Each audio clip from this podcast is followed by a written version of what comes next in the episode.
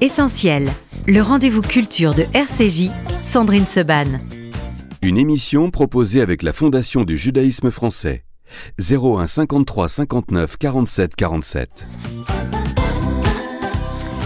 Merci d'être euh, avec nous sur RCJ dans Essentiel. On va, comme tous les deux mois, parler euh, de l'Arche, numéro euh, particulier, évidemment, ce numéro historique, ce numéro qu'il faut se procurer pour l'histoire, pour la mémoire. Samedi 7 octobre 2023 sur fond noir, c'est évidemment le titre de, de ce bimensuel de l'Arche dont on va parler ce matin avec différents invités. Josiane Savigno, secrétaire de rédaction de l'Arche. Bonjour Josiane. Bonjour Merci d'être euh, avec nous, comme euh, bah, tous, les, tous les deux mois, effectivement. Perrine Simon Naoum, bonjour.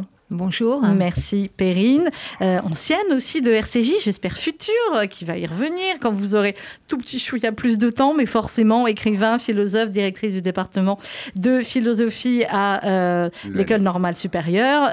Richard Audier, bonjour, directeur général du FSJU et donc directeur de la publication de l'Arche, qui, il faut le rappeler, est l'un des trois médias du FSJU avec RCJ et mes confrères d'acadème.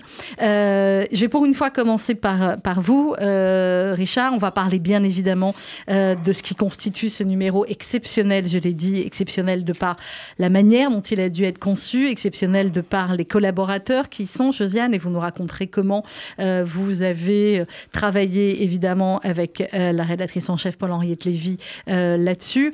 mais d'abord, Richard, vous revenez d'Israël après quasiment un peu plus de 15 jours, je crois, passé là-bas sur le terrain, très concrètement, avec les équipes du FSJU, avec les volontaires du FSU Volontaire dans les kibbutz euh, du Sud, avec également euh, les, habitants de ce kibbutz euh, à Tel Aviv également. Je ne vais même pas vous poser de questions, je vais vous demander comment on revient d'Israël et comment va Israël finalement.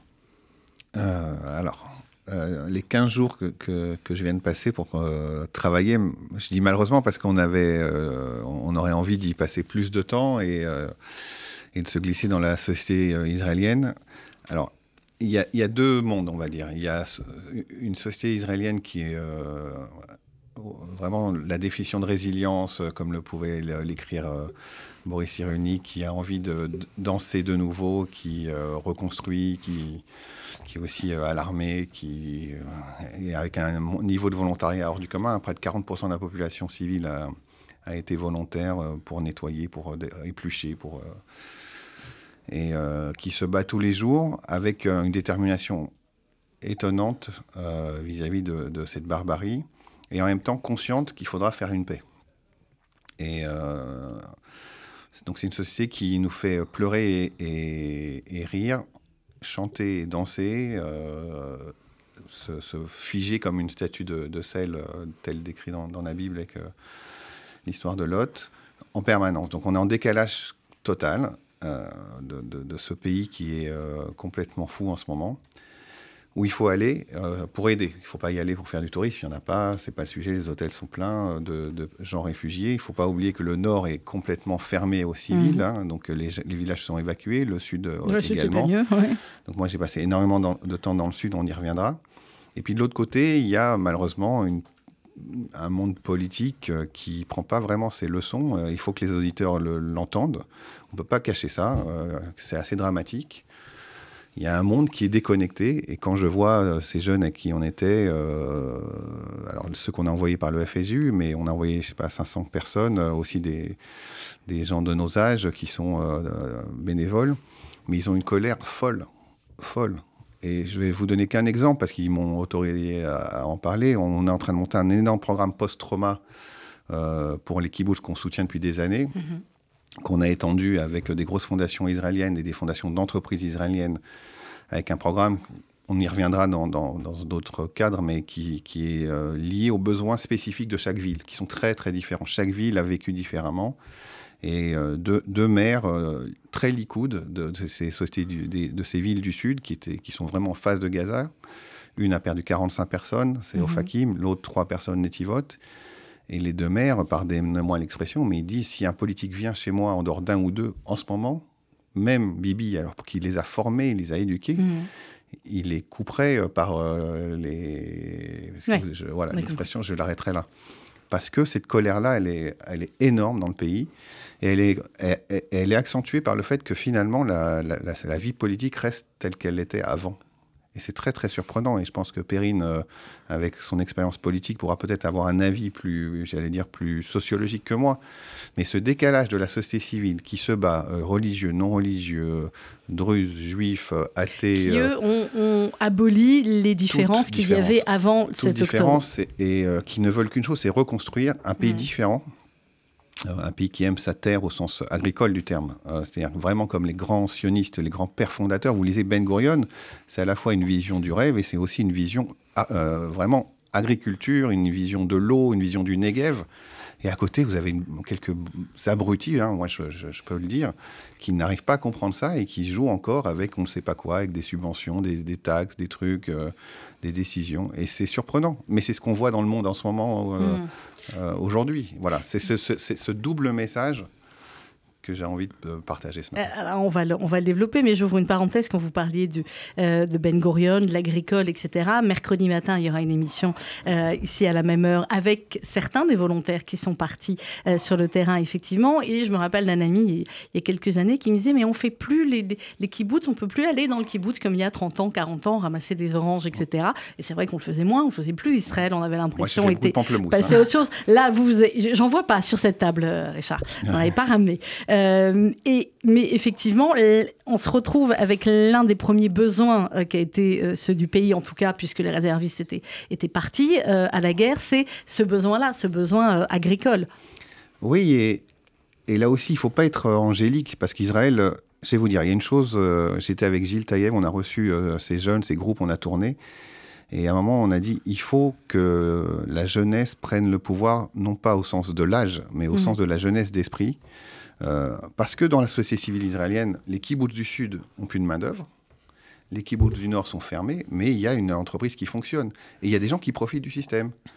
Et donc, on n'a pas, pas, pas parce que c'est Israël qu'on doit être angélique. Et c'est exactement pareil au niveau du politique. Euh, il y a des gens qui organisent des pique-niques, mais c'est des traiteurs et qui font de la marche sur les traiteurs de pique-nique pour les réservistes. Donc, tout ça, il y a des décalages dans tous les sens. Et l'enjeu de nos auditeurs, c'est d'être euh, un soutien indéfectible à ce qu'on dit à la démocratie israélienne, à la lutte contre cette barbarie mm. qui est l'objet de, de l'arche de ce matin, et en même temps avoir une obligation de lucidité pour ne pas se laisser embarquer par des gens qui vont profiter. Et euh, voilà, c'est ce décalage-là. Et les agriculteurs du Sud, par exemple, ont un besoin colossal parce qu'il manque 80 000 personnes en main-d'œuvre. Donc, nous, euh, les Français, on n'a on jamais parlé de la France comme ça. Les, on, est, on est des stars en Israël en ce moment. C'est fou, les Français, on n'a jamais été. Mais ceci, hein pendant les, le moment où il y avait les roquettes, il y avait que les Français aussi en oui, touristes. en vacances. Oui, qui en vacances, c'est pas pareil. Là, ils voient des Français qui vont en vacances, qui d'habitude euh, sont sur les plages à Tel Aviv, Natania ou Batiam, et qui sont dans les champs, ah, sous les bombes, il faut le dire comme ça, sous les roquettes et euh, qui travaillent jour et nuit euh, et qui s'adaptent. Voilà, c'est ce décalage-là qu'il faudra sûrement retravailler aussi dans un arche euh, à venir. Dans un arche à venir. Le, décalage de temps, on va y revenir dans un instant avec Perrine Simon Naou, mais se demander si effectivement eux en Israël commencent à penser ou ont l'esprit pour commencer à penser. Mais d'abord, Josiane Savigno, je voulais que vous me disiez comment on fait, parce que je vous avoue que nous, effectivement, depuis le 7 octobre, le, le, temps de la radio est un autre temps. On prend l'antenne, on donne les informations telles qu'on les reçoit, tels qu'on les a vérifiés. Et puis, on peut avoir du temps long, on peut avoir du temps très court. L'arche est un bimensuel. Ça veut dire que vous le préparez. Pardon, vous avez vu Justement, justement j'allais vous, vous, dire ça parce que si c'était un bimensuel, ce serait vous plus en sorti. C'est un, bimestriel. C'est un bimestriel. qui a des délais de fabrication qui sont énormes. Et précisément, il y a un arche dont on n'a pas parlé ici parce que le moment ne s'y prêtait pas, qui est, pourtant un très beau numéro sur Marc Rothko et qui malheureusement était parti le 3 octobre à l'imprimerie. Donc vous imaginez quand le 7 octobre est arrivé, on s'est dit mais c'est quelle catastrophe. Alors on en parlera parce, qu'effectivement Rothko par contre c'est intemporel donc le, euh, par l'expo. J'allais dire jusqu'au 7 octobre, je crois que Richard Rodier est d'accord avec ça. Le projet de l'arche était plus largement un projet culturel que que Marc Rothko symbolise tout à fait. Et là on s'est dit qu'on peut pas, on pouvait pas face à ce drame et face à ce massacre, on pouvait pas rester comme ça. Donc il fallait faire un numéro qui essaie de, parler encore euh, aux gens aujourd'hui. Donc il fallait évidemment qu'il y ait des témoignages, et je crois qu'ils sont toujours valables aujourd'hui, qui est la réflexion de gens qui vont beaucoup sur le terrain, comme Richard Rodier, de gens qui pensent la chose, comme Perrine Simon Naoum, et puis de spécialistes de certaines questions. C'est pour ça que on va penser que Hugo Micheron, qui se préoccupe de ce que fait l'islamisme, non seulement en France, mais en Europe, était un bon interlocuteur, et, euh, et aussi Louis Gauthier, qui est spécialiste de stratégie et de, guerre mondiale. Et Michael Prazan, qui revient sur ce et qui Michael Prazan, qui explique très, très bien, parce que Michael Prazan, en plus, est allé lui aussi sur le terrain. Il a mm. rencontré des gens du Hamas, il a, il a vraiment enquêté, et c'est je trouve que c'est un texte extraordinaire parce qu'on est au cœur de l'affaire. Euh, Perrine Simon Naoum, c'est euh, le carte sur table qui ouvre quasiment à chaque fois euh, l'arche. Think we must. C'est rare pour une philosophe comme vous d'utiliser de, de l'anglais. Penser. c'est un texte remarquable qui, à la fois, évidemment, est un texte philosophique, mais qui fait énormément référence à l'histoire juive. à partir de quel moment on a pu, ou vous avez pu, Perrine Simon mais vous, vous êtes un peu différente, on va dire, des, des autres, penser le 7 octobre. Est-ce qu'il peut se penser? Est-ce qu'il doit se penser? Et comment doit-il se penser? Alors, euh, à partir du moment où euh, euh, Paul-Henriette Lévy et, Josiane Savigno, que je remercie parce que je suis très fière et consciente de la responsabilité d'avoir fait la, carte sur table de ce numéro de l'Arche qui est absolument remarquable, m'ont demandé donc de, de faire ce de faire ce texte. Euh, je voudrais surtout parler du numéro de, l'Arche parce que euh, il me semble qu'on trouve dans ce numéro ce qu'on ne trouve pas encore ailleurs et ce qu'on mettra très longtemps à trouver ailleurs, à savoir la production d'un effet d'intelligibilité. Alors, il y a deux niveaux, et Richard euh, Audier nous l'a fait parfaitement sentir. D'une part, le niveau pragmatique, le niveau du terrain, le niveau de l'action, et finalement, la manière dont cet événement du 7 octobre est venu nous percuter et percuter les instruments que nous avions pour penser à la fois, je dirais, euh, le, contemporain et pour euh, penser la place des juifs euh, dans les sociétés actuelles. Ce qu'il faut bien comprendre, c'est que les juifs servent de vigie éclairée pour les démocraties. Et c'est encore un message qui n'est pas tout à fait passé, me semble-t-il, notamment en France. Mhm. C'est-à-dire que les Israéliens qui ont été attaqués l'ont été, on le sait, comme juifs, l'ont été à travers euh, un projet d'extermination et l'ont été en tant que juifs représentants d'un Occident plus global et notamment des démocraties. C'est-à-dire qu'il y a un projet politico-théologique euh, qui euh, est ici à l'œuvre et qui est ici à l'œuvre, je dirais, depuis, euh, depuis plusieurs années. Donc, le, devoir que nous avons, c'est d'essayer maintenant d'avoir les instruments nécessaires, à la fois pour penser la chose et pour se défendre. Il y a dans ce, ce numéro de l'Arche euh, Josiane l'a rappelé, euh, un article de Michael Prazan qui est, je trouve, euh, tout à fait formidable et éclairant, en fait, sur l'ancienneté du Hamas mm. et sur la manière dont il y a une forme de mondialisation euh, de euh, la question juive et à travers la question juive du projet d'éradication des juifs euh, de la surface de la Terre. Il y a un article de Stéphane Audouin Rousseau, qui, comme vous le savez, est un grand historien spécialiste mm. de la Première Guerre mondiale, mais aussi du génocide des Tutsis au Rwanda, justement qui essaye de montrer que la barbarie n'est plus une notion adéquate et qu'il faut maintenant en passer par euh, la notion de cruauté, c'est-à-dire considérer euh, dans ce projet théologico-politique les modalités de euh, mise à mort.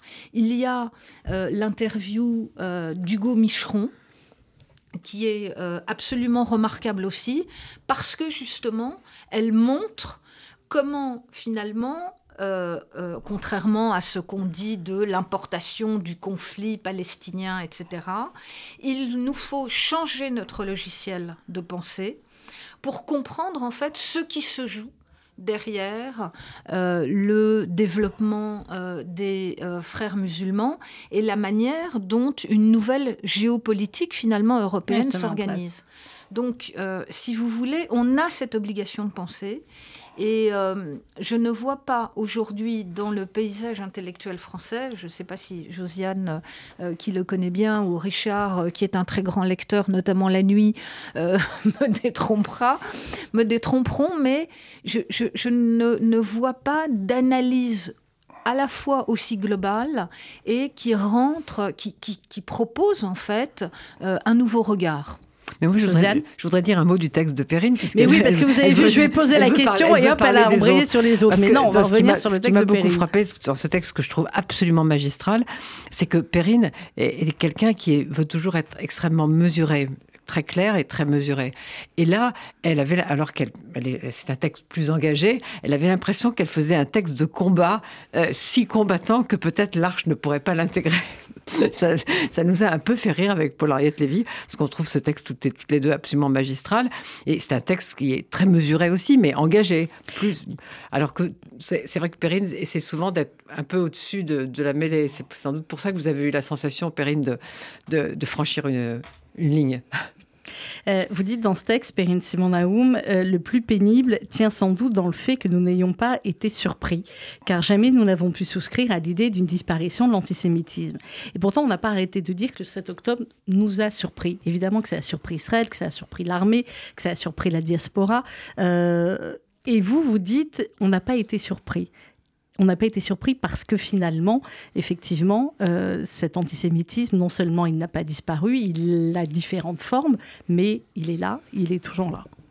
Oui, alors c'est une, euh, une thèse euh, qui m'est euh, peut-être personnelle et, qui paraîtra, qui paraîtra un, peu, un peu curieuse, que je développe dans un livre qui va peut-être paraître ou ne paraîtra pas, j'en sais rien, sur antisémitisme et démocratie. À savoir que contrairement à, au récit qu'avaient développé les Juifs depuis la fin du XIXe siècle et depuis l'émancipation, je ne vois pas de rupture entre ce qu'on appelle l'antijudaïsme, euh, qui va donc de l'Antiquité à la période euh, contemporaine, à la Révolution française et à la fin du XIXe siècle, et ce qu'on appelle l'antisémitisme moderne, mhm. qui partirait du XIXe siècle et qui irait jusqu'à maintenant. Pourquoi? Euh, Parce qu'il y a quelqu'un qu'il faut relire, qui est l'historien Léon Poliakov auteur de ce formidable livre, La causalité diabolique. En réalité, ce qu'on voit jouer aujourd'hui, c'est une forme de rethéologisation euh, du conflit israélo-palestinien, mais qui s'inscrit dans la ligne de cet anti-judaïsme qui finalement n'a jamais cessé de considérer le juif comme le diable. Qu'est-ce que ça veut dire aujourd'hui considérer le juif comme le diable? La question à laquelle sont affrontées nos démocraties, me semble-t-il, c'est la question des identités. C'est-à-dire, c'est la question du même et de l'autre. Il faut être, il faut qu'il y ait un autre pour qu'on soit le même, mais on a beaucoup de mal à être le même. Euh, l'un des adversaires, il y a une, aujourd'hui, on sait, une sorte de coalition entre euh, les pensées de l'identité et l'antisémitisme. Mhm. C'est quand même assez extraordinaire de penser que les gens qui, euh, dans le monde entier, combattent le patriarcat, combattent la colonisation, combattent le capitalisme, ont en fait un adversaire commun, c'est les juifs c'est quand même, enfin, je veux dire, on, peut se poser la question de savoir pas le cacher, c'est pratique pour eux. Et il me semble que justement, ce côté pratique, c'est à la fois la continuité entre l'antijudaïsme et l'antisémitisme, à savoir finalement l'impossibilité de saisir ce que c'est le juif. Alors là, c'est un mouvement qui est euh, long à euh, décrire, euh, mais je voudrais juste m'arrêter sur un point qui est spécifique à la France et qui est la singularité de cet antisémitisme français et qui est la ce pourquoi j'ai dit maintenant il faut penser. C'est le rôle qu'ont joué les intellectuels français. Mhm dans les années 60, en particulier à partir de ce qu'on a appelé la pensée de la déconstruction. Mais la pensée de la déconstruction est une théorie globale. Euh, elle a permis une chose, elle a permis aux intellectuels français qui voulaient rompre avec la génération précédente, aux philosophes français comme Derrida, Deleuze, Foucault, qui voulaient rompre très justement avec la génération précédente, euh, de traiter finalement la mauvaise conscience de la Shoah Mhm. à partir de la figure du juif. Mais pour cela, il a fallu faire une opération intellectuelle qui était en quelque sorte vider le juif de tout son contenu rituel, matériel et historique, créer ce que j'ai appelé un juif du silence.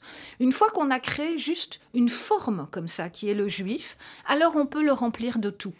Et est arrivé, sont arrivés les attentats de Munich euh, en 72. septembre 1972 qui ont permis à l'opération de fonctionner, c'est-à-dire de dire voilà, les Palestiniens sont les victimes, les Israéliens sont les bourreaux. Et à partir de là, euh, c'est euh, développer tout un, euh, je dirais tout un jeu d'identité autour des Juifs. J'ai pas le temps de, j'ai pas le temps de j'ai pas le temps d'y revenir. Mais donc il me semble, si vous voulez, que il y a cette continuité anti-judaïsme, antisémitisme qu'on retrouve dans les théologies contemporaines, avec cette idée que vous avez aussi bien dans le christianisme défini par l'apôtre Paul, dans le Coran Mhm. et dans les théologies du wokisme, à savoir que les juifs sont hors de l'histoire. En fait, on ne sait pas qui sont les juifs. Et effectivement, c'est la difficulté du judaïsme et il faut le comprendre parce que être juif, ça n'est pas une naissance. On ne peut pas nous assigner à quelque chose. On n'est pas essentialisé. Je veux dire, c'est une identité qui est en réalité un projet. Et c'est ça qui, me semble-t-il, fait des juifs l'ennemi public numéro un, à la fois des archaïsmes et des fondamentalismes, qu'ils soient euh, politiques ou religieux. Richard Audier, euh, il y a plusieurs articles vous avez également signés dans, euh, dans ce magazine. Euh, il y a celui sur Jean-Luc Mélenchon ou le Fouché ignoble.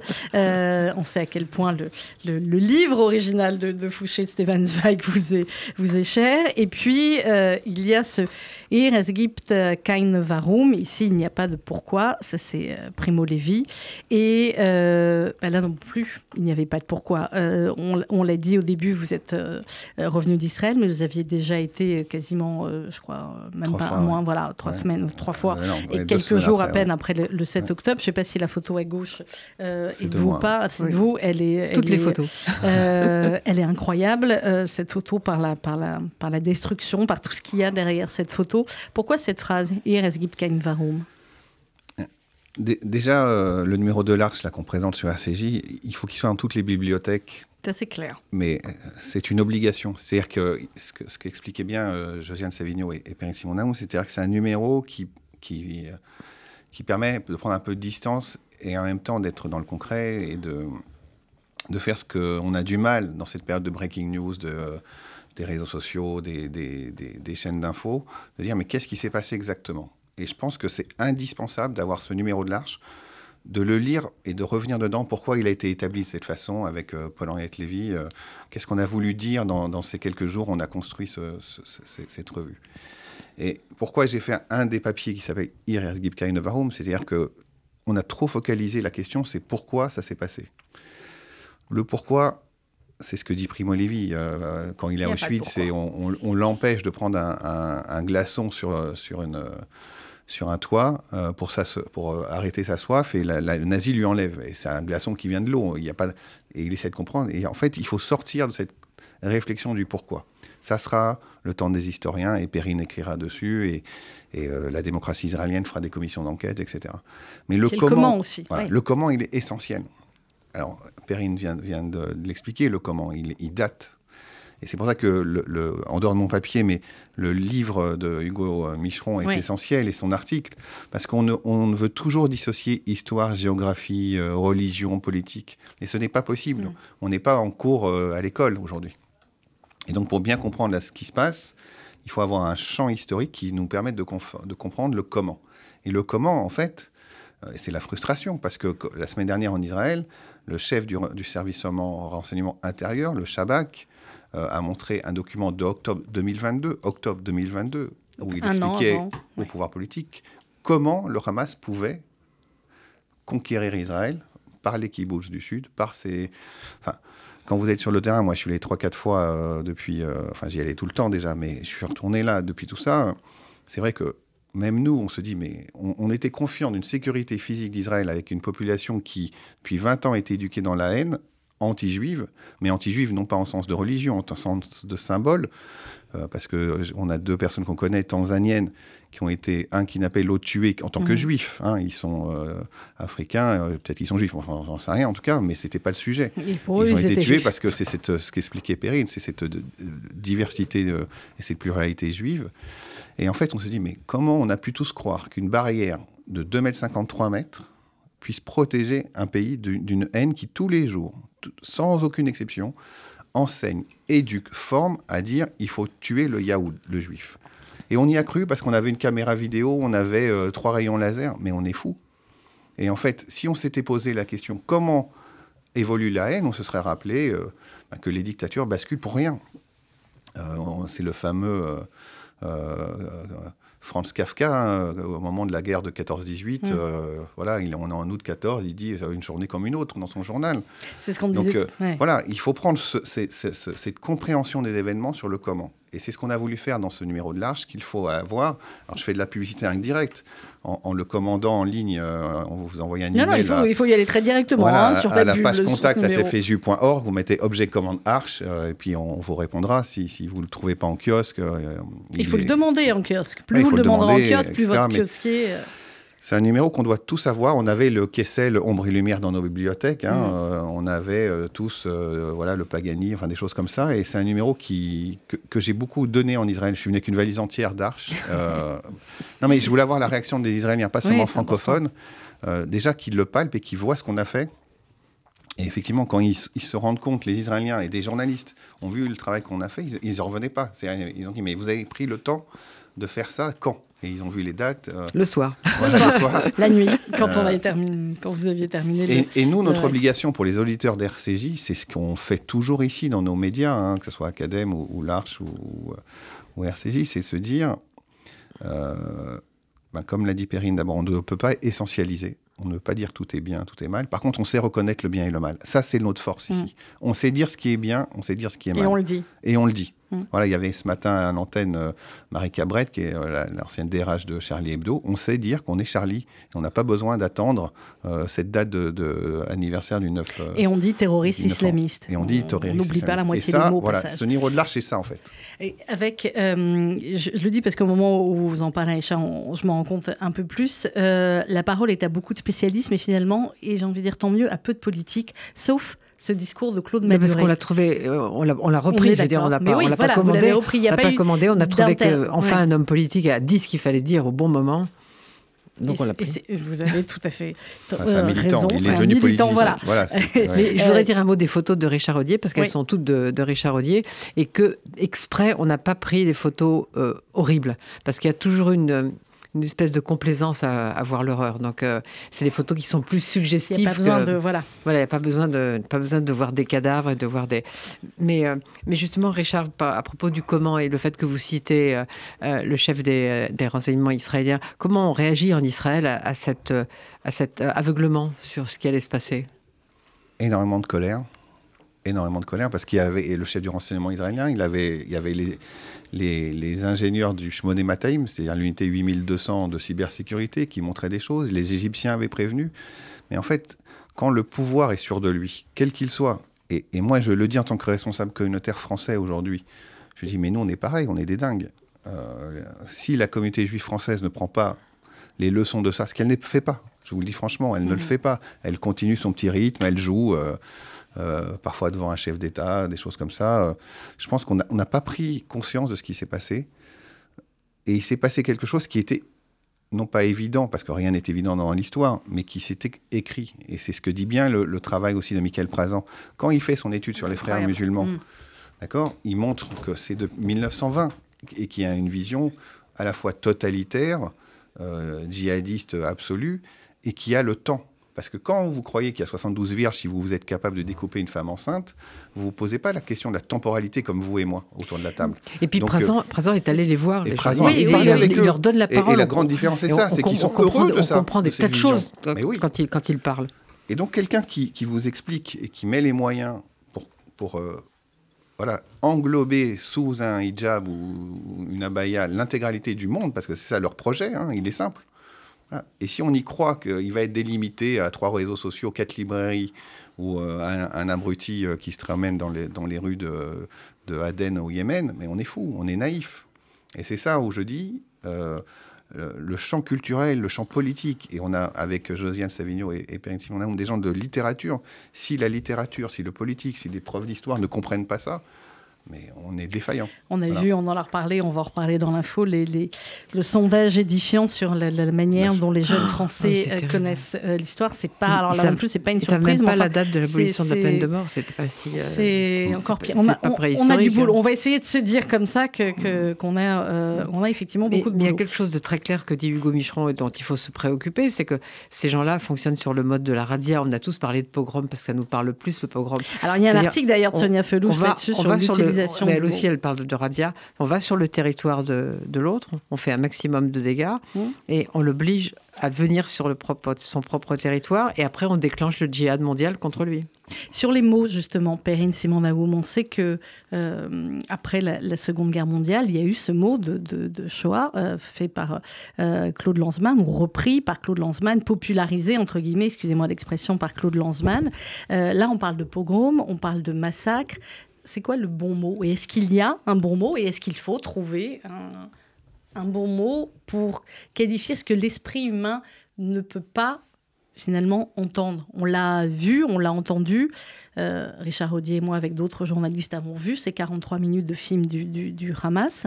Euh, il y a ce que vous avez vu, il y a ce que vous comprenez, il y a ce que vous arrivez à, entendre, analyser, et il y a ce qui n'est pas dissible. Alors est-ce que finalement, il faut forcément trouver un mot pour tout, ou est-ce que cette date, finalement, comme on dit le 11 septembre, euh, cette date suffira pour comprendre ce qu'il y a derrière? Alors, il y, a, deux choses dans votre, dans votre question. D'abord, effectivement, euh, le fait que maintenant, on passe par des dates. Euh, il y a un très beau texte de Paul Celan qui s'appelle Le Méridien, euh, sur la date du 20 janvier donc la date de la conférence de Wannsee, mhm. euh, montrant comment en fait les dates constituent des ruptures dans euh, l'histoire humaine. Le 11 septembre en est une. Il y a aussi une discussion entre Jacques Derrida et Jürgen Habermas sur, sur cette date. Néanmoins, je crois qu'il faut faire l'effort de trouver les mots. Pourquoi? Parce que la situation actuelle résulte en partie du fait que nous n'ayons pas et ceux qui nous ont précédés euh, euh, de la même façon, nous n'ayons pas su mettre des mots sur ce qui s'était passé entre 1940 et 1945. Parce que mettre des mots, finalement, euh, c'est une façon de voir la réalité en face. Or, et là, Richard parlait des politiques, il faut bien voir que quand même en France, d'abord, on n'a pas voulu voir la collaboration. C'est un jeu entre euh, De Gaulle et les communistes. Il y a toute une explication historique. Euh, et depuis 40 ans, on a euphémisé la, réalité, c'est-à-dire qu'on a parlé des jeunes des quartiers, c'est-à-dire que euh, on n'a pas dit ce qui se passait. Et à force de ne pas dire ce qui se passe, évidemment, on ne peut plus ni appliquer une politique qui soit efficace, ni anticiper sur euh, ce qui peut arriver. Et du coup, euh, effectivement, on, a, on est toujours en retard sur l'événement. Donc je crois que les démocraties maintenant doivent vraiment mettre un mot là-dessus, mais mettre un mot, c'est aussi se sentir concerné par la chose.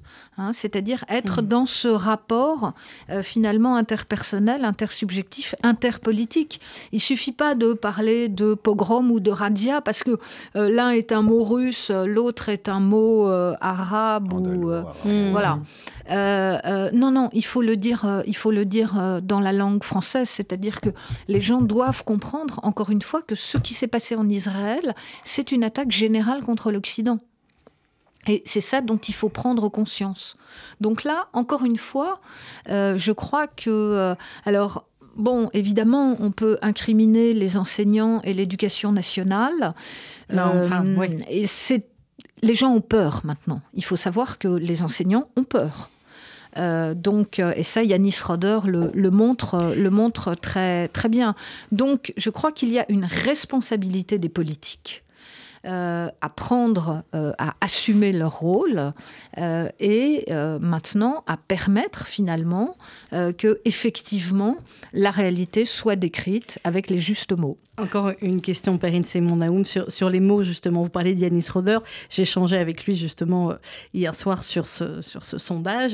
Et il me disait, un peu amusé et un peu, euh, voilà, désespéré, comme nous tous.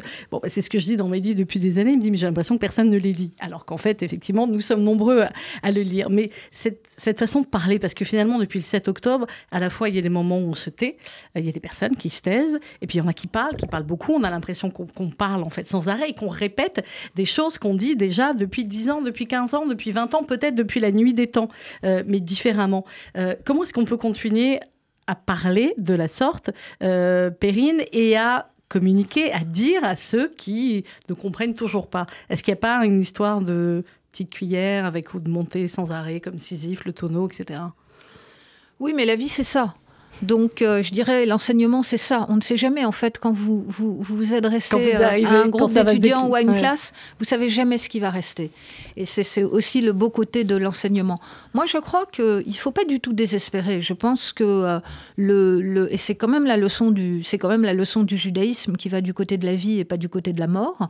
C'est-à-dire que on doit continuer à transmettre, on doit continuer à parler, on doit continuer à se battre. il se passe des choses. Euh, les messages arrivent, euh, les messages arrivent à passer. Euh, effectivement, peut-être pas de la même manière que nous les élaborons, mais il en reste toujours quelque chose. Et de toute façon, ça n'est pas ni en désertant la scène culturelle, ni en désertant la scène éducative, ni en désertant la scène politique que on va qu'on va pouvoir s'en sortir.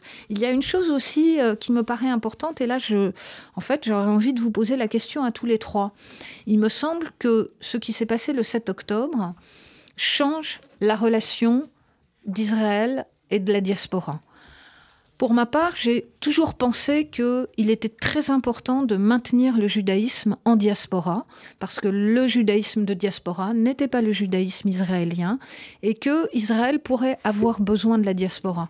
Je crois que plus que jamais aujourd'hui, le combat se fait aussi en diaspora, et que le rapport, euh, c'est peut-être d'une certaine façon, en tout cas sur le plan culturel, inversé. Mais je ne sais pas ce que sera la réaction euh, par exemple, de mon voisin de gauche. Alors, le voisin de gauche, Richard Audier, moi je suis globalement d'accord avec Perry. Oui, moi, je suis totalement d'accord.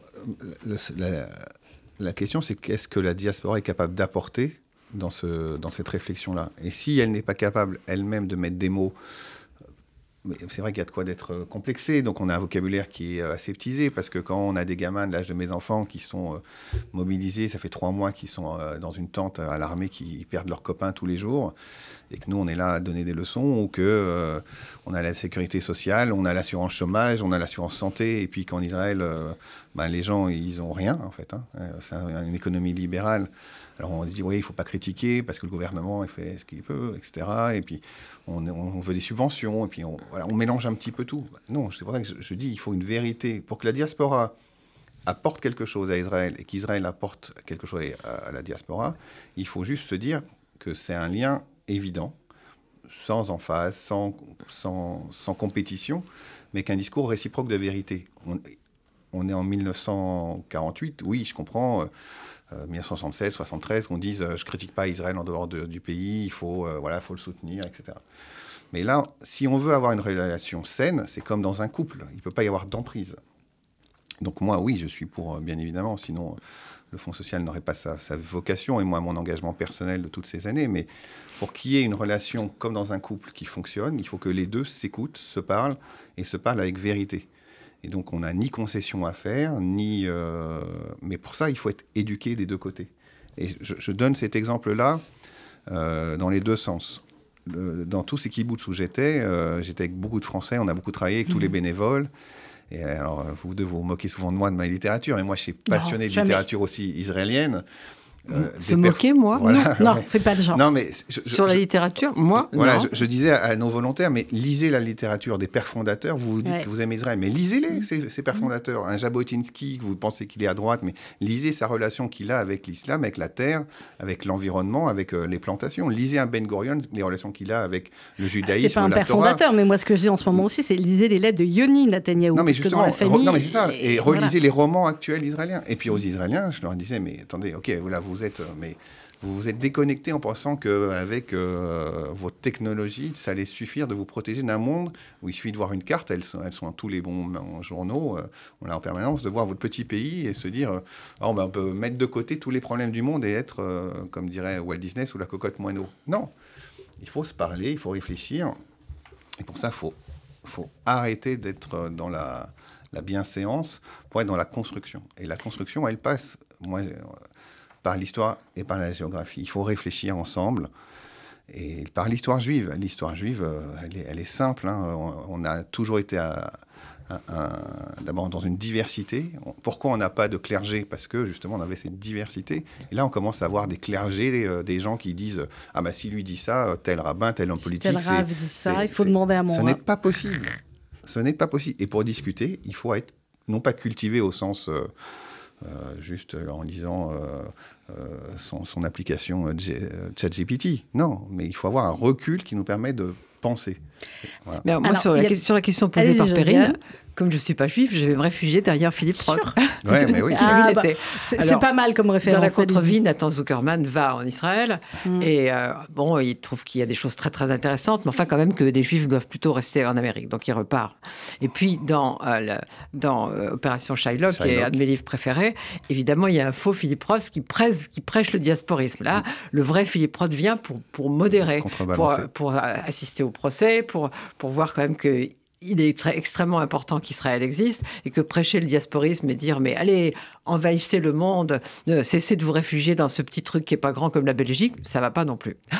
bah, il faut trouver. Euh, alors, dans Josiane Savigno, euh, il y a euh, également beaucoup d'autres très belles signatures. Vous avez parlé de Philippe Val, Bruno Tertré, et puis il y a du témoignage, il y a du récit, celui de Francine Kaufmann, notamment celui de Vicky Anaton, également avec des dessins assez très très jolis. Et puis il y a eh bien la, la parole qui est donnée également à des institutions comme l'Université hébraïque de Jérusalem, qui a tenu à euh, parler de euh, différentes, euh, différentes victimes de ce jour-là, l'Institut Weizmann également. Enfin, c'était important aussi dans ce numéro à la fois rempli d'histoire, rempli de pensées, et bien d'avoir des, photos des victimes et des. C'était évidemment assez tragique. Alors, Vicky, c'est quelqu'un qui fait ses dessins sur, sur Instagram.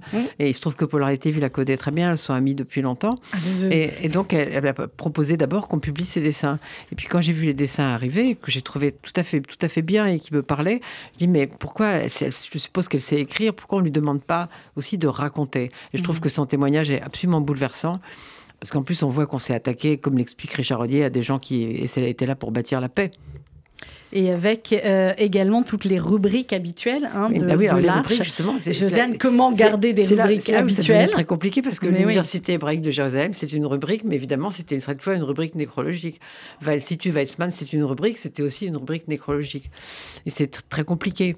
Je ne sais plus ce qu'on a gardé d'autre. Euh, il y, a euh, Qu'est-ce que la science de, avec Perrine Simon on a, on a gardé sur le parcours d'un grand scientifique, mais la culture avec par exemple série, effectivement, Foda, ou euh, avec les séries, on revient aussi au, au massacre. exactement, Perrine, vous avez vu Foda non, c'est pas grave. Josiane. Oui, oui. Ah, Josiane, oui, très bien. Trop violent. Pour... Mais on est tellement dans un, dans un, avec les acteurs de Foda qui, comme vous le savez, la plupart, euh, eh bien, sont réellement là euh, à l'armée sur le terrain, avec le producteur de Foda qui malheureusement euh, a été assassiné, a été mm. tué à Gaza, Matan Meir. là aussi, c'est un aspect de la société israélienne, Richard Audier, qui est extrêmement important. Les séries et la, la manière dont finalement, quand on a vu toutes ces séries israéliennes et qu'on s'est retrouver le 7 octobre après à se dire mais, mais mon Dieu, c'était.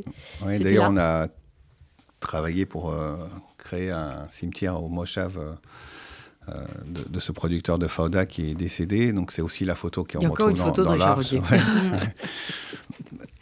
en, fait, c'est une société civile au, sens propre du terme Israël. Donc la place des otages en ce moment. Hein, vous voyez cette société civile. Alors là, ah, si vous, vous écoutez nos confrères de, des radios publiques, par exemple, vous avez l'impression que tout le monde parle de Bibi sur les places. Non, pour l'instant, on est dans le deuil. On veut raconter les histoires. On, peut, on parle des témoignages. Euh, le festival Nova, euh, on, voit ces DJ qui viennent du monde entier et qui venaient danser, chanter euh, en Israël, encadrés par la police. C'est une société civile, dans le plus joli sens du terme. C'est tout sauf Babel. Et c'est pour ça qu'on si on connaît son histoire, Babel, c'est la pensée unique. On n'a pas besoin d'aller chercher 50 revues très contemporaines pour comprendre le danger de la pensée unique. Vous relisez 1984, écrit en 48, Orwell, pareil, c'est la pensée unique. Et là, ce qu'on nous plaque aujourd'hui sur cette société civile israélienne, c'est euh, l'écart entre une pensée unique euh, djihadiste, euh, terroriste, barbare et bien évidemment, qui est contre les femmes, contre les homosexuels, contre l'éducation, contre la littérature, contre l'agriculture. Quand on voyait que on, à Kfaraza, j'ai un ami qui est décédé, qui, avait un, qui s'appelle Ophir Lipstein, et je suis retourné la semaine dernière avec, euh, chez lui dans sa maison. Mm. On a fouillé sa maison, on a retrouvé les plans, les plans physiques. Dans le prochain art, je vous donnerai les photos, euh, les plans physiques dans lesquels il travaillait les champs d'agriculture sur cette bande, qui en fait, pourquoi elle est particulière cette bande pour euh, Ben Gurion C'est que c'est à la fois un désert, mais il y a des nappes phréatiques où on a de l'eau, donc on peut faire de l'agriculture. Il voulait faire 10 000 emplois palestiniens. Il a offert des tuyaux d'arrosage, des panneaux solaires, et quand on a vu les gens qui l'ont tué, c'est ceux à qui il a donné l'éducation et les tuyaux d'arrosage et les panneaux solaires ont servi de lancement de roquettes avec les, tampons israéliens. C'est juste fou. C'est juste fou de voir ça. Donc, cette euh, société civile, euh, euh, elle est au cœur de, voilà, de notre projet à tous les quatre, hein, de se battre pour la, liberté, la pluralité. C'est très, très compliqué de dire ça, hein, de se battre pour la pluralité. On a tous envie d'avoir un Jupiter en permanence quand même. Je crois que pour savoir aussi ce qui se passe sur le, sur le terrain en France, il faut vraiment lire ce livre d'Hugo Micheron qui s'appelle La colère et l'oubli, mm. euh, paru chez Gallimard, dont vient de parler Richard Rodier, parce que là, on comprend, moi j'ai appris des tas de choses en lisant ce livre. J'ai appris comment, comment fonctionnent euh, ces gens sur ce qu'ils ont importé euh, d'Angleterre, de, le principe du désaveu. C'est-à-dire, on ne peut pas être un bon musulman si on est républicain. D'où le fait que Mohamed Merah, et Mohamed Merah, c'est intéressant parce que tout à l'heure, on parlait des politiques. Le premier déni des politiques, c'est Mohamed Merah. Le tueur solitaire, le tueur au scooter, alors que c'était un djihadiste absolument avéré. Hugo Michon le montre très bien, qui fonctionnait sur le mode du désaveu. Donc, pourquoi il est allé tuer d'abord des soldats musulmans? Parce que c'était des traîtres, puisqu'ils avaient fait allégeance à la République. Donc, on ne peut pas être euh, un bon musulman si on respecte les femmes. On ne peut pas être un bon musulman si on supporte les juifs. On ne peut pas être un bon musulman si on fait allégeance à la République. Et, voilà, voilà où on arrive. Euh, j'en reviens, euh, Perrine Simon-Naoum, il nous reste 4-5 minutes sur ce qu'on disait tout à l'heure. effectivement, sur, sur les mots, on est à une date particulière aussi en ce moment, au lendemain de, l'anniversaire de l'attentat contre Charlie Hebdo, le jour même aujourd'hui du, du, meurtre de la policière, avant Hyper Cacher. Et à, à, chaque fois, on se dit, il n'y aura pas de oui mais parce que l'événement est tellement euh, fort, tellement terrible, tellement horrible que tout le monde va être d'accord. On est naïf parfois, euh, Perrine Simon Naoum. Et euh, j'ai retrouvé dans, ma bibliothèque, en faisant du rangement cette semaine, un article qui était dans Charlie Hebdo la semaine d'après l'attentat et où un journaliste disait il ne faudra plus qu'il y ait de oui mais. Et on l'a aussi. Sur le 7 octobre, il y a eu, allez, peut-être quelques heures où uniquement euh, le monde était euh, horrifié. Et puis, très vite, sont arrivés les oui, mais le contexte, oui, mais. Comment on fait avec ces oui, mais bah, il faut les combattre parce que c'est euh, la force de l'idéologie et la force des mouvements euh, fondamentalistes euh, et politiques qui s'en servent. C'est-à-dire finalement proposer une image simple d'un monde complexe, proposer des causalités uniques et surtout désigner des responsables. Donc il n'y a qu'une façon de combattre ça, c'est par l'éducation c'est euh, à l'école, c'est au lycée, c'est voilà en, montrant euh, euh, en montrant que le monde le monde est complexe et qu'il est effectivement, comme le disait Richard Audier, pluriel. Et dès qu'on dit le oui mais, il faut voilà répondre et combattre. Richard Audier, je laisse le mot de conclusion. Bah, moi, je suis un, militant, donc un militant, il est par nature optimiste. Hein. je le dis à chaque fois, sinon. Euh, oui, mais vous êtes ashkenaz. Oui, mais justement, un ashkenaz, il est par nature optimiste, sinon. Euh, il, abandonne le navire. Et donc, effectivement, moi, je crois beaucoup à l'éducation. Et il ne faut pas de tous ces sondages. Il faut désespérer si on ne réagit pas face à ces sondages. Bah, et on voit bien là qu'on a un problème pédagogique. Et on en parlait avec Yanis Roder, justement, avec, dans le cadre du prix Corin, avec euh, Rachid Azoug, etc., et d'autres euh, recteurs d'académie. Si on laisse la pédagogie aussi abandonnée dans le projet éducation, ça ne marche pas. Il faut retravailler la pédagogie pour pouvoir enseigner, se poser des questions. Alors les Grecs euh, disaient qu'il faut pouvoir arriver à la maïotique, c'est-à-dire pour se l'art du questionnement, mais en fait, c'est ça la pédagogie. Il faut arrêter de donner du plaquage et chercher euh, un QCM. Et donc, si on a un pouvoir politique qui remet au cœur du programme d'éducation de la pédagogie, l'art de la question, alors oui, on a toutes les chances, on n'a aucun problème. Par contre, si on met du QCM et du, euh, du TikTok, c'est sûr qu'on va au désastre. Ça va être plus compliqué, clairement.